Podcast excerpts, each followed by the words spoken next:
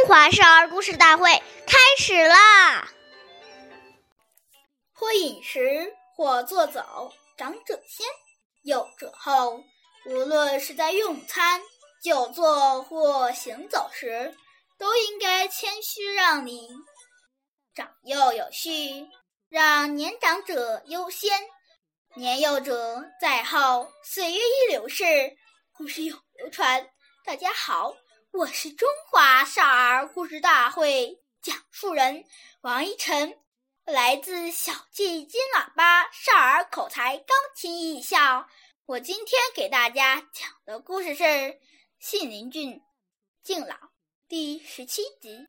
信陵君是战国时期的四位大教子之一，他是个敬老爱贤的人。有一次。他听说有一个看城门的老人后营很有贤德，就十分郑重地前去请教。他亲自驾着车，把车上尊贵的位置空出来留给后营。后营早就知道信陵君的名声，但为了考验他，当信陵君。去接他的时候，后营故意装出骄傲的样子，但越是这样，信陵君他越恭敬。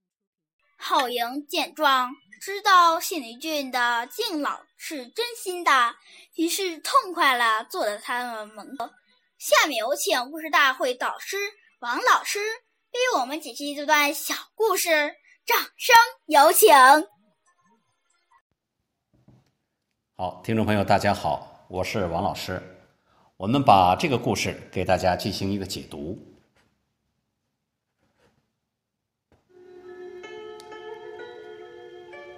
现在家庭呢，大多只有一个孩子，他们很多已经成为家中的小皇帝、小公主，几代人围着一个孩子转，有什么好吃的、好玩的，总是先想着孩子。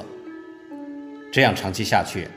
就增长了孩子自私自利的心，致使孩子认为这是理所当然的，不知道要礼让长辈，使孩子养成了坏习惯。